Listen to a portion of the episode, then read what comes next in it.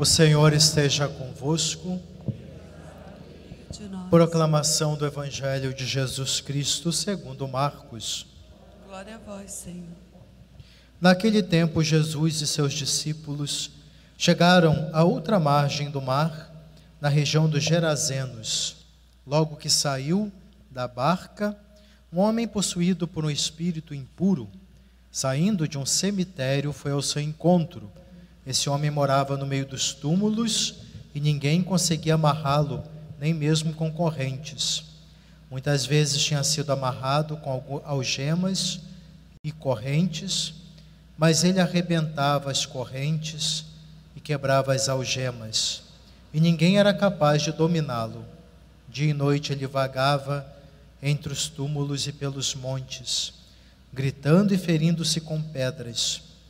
Vendo Jesus de longe, o endemoniado correu, caiu de joelhos diante dele e gritou bem alto: Que tens a ver comigo, Jesus, filho do Deus Altíssimo? Eu te conjuro por Deus, não me atormentes. Com efeito, Jesus lhe dizia: Espírito impuro, sai desse homem. Então Jesus perguntou: Qual é o teu nome? O homem respondeu: Meu nome é Legião, porque somos muitos. Pedia com insistência para que Jesus não o expulsasse da região. Havia aí perto uma grande manada de porcos pastando na montanha. O espírito impuro suplicou então: Manda-nos para os porcos, para que entremos neles. Jesus permitiu. Os espíritos impuros saíram do homem e entraram nos porcos. E toda a manada, mais ou menos uns dois mil porcos, atirou-se monte abaixo para dentro do mar, onde se afogou.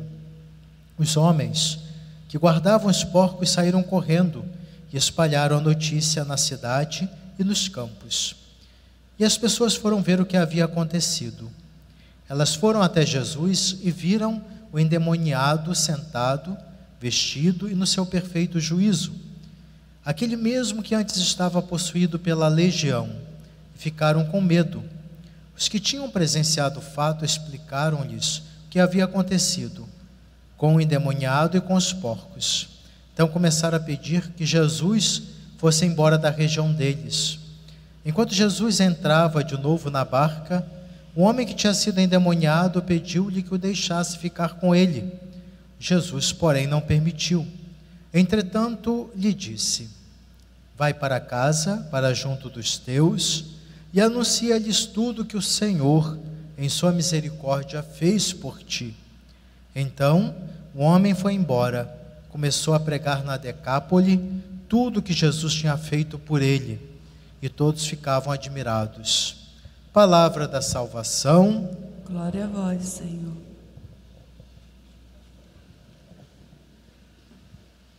Na primeira leitura de hoje, irmãos e irmãs em Cristo, Davi passa por um momento de grande provação. Seu próprio filho se rebela contra ele.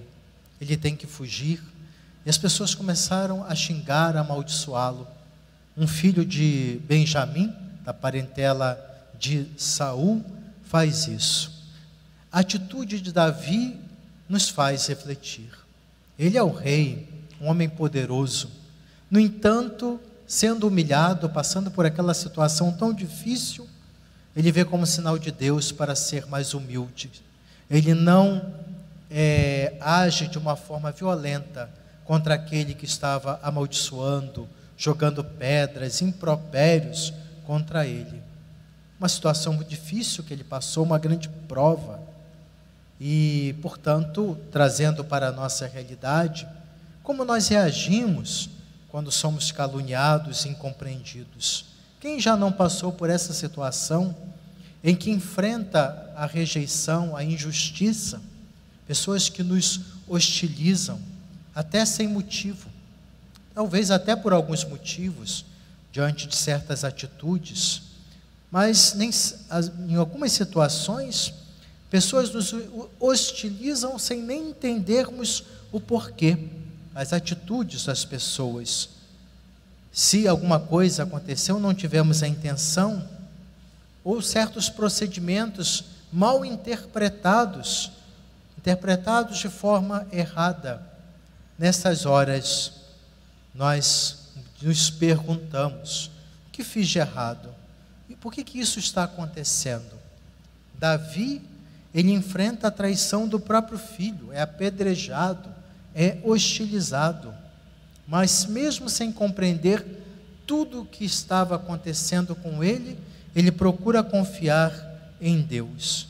Um gesto significativo que nos ensina a lidar com os acontecimentos de modo que, com serenidade, refletindo e humildade também, aceitando certas humilhações, tomemos atitudes maduras e não de uma forma às vezes desproporcional ou repetindo os erros daqueles que nos, é, nos hostilizam, não paguemos com a mesma moeda, mas nossas atitudes sejam mais maduras, mais elevadas, conforme nos pede o Senhor.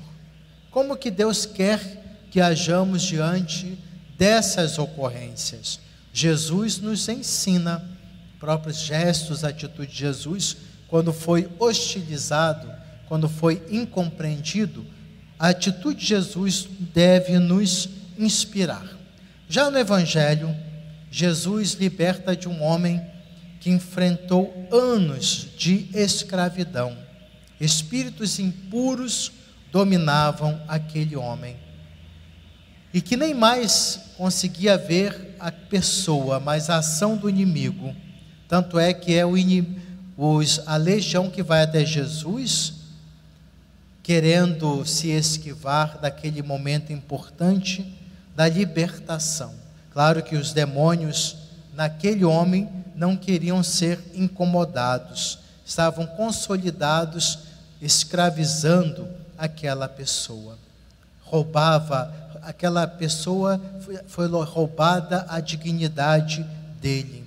A extrema marginalidade em que ele foi jogado, andava nos cemitérios, morada dos mortos, e atitudes violentas que ele tinha contra si mesmo, porque ele prejudicava a si mesmo. Então, o mal age em nós para nos destruir.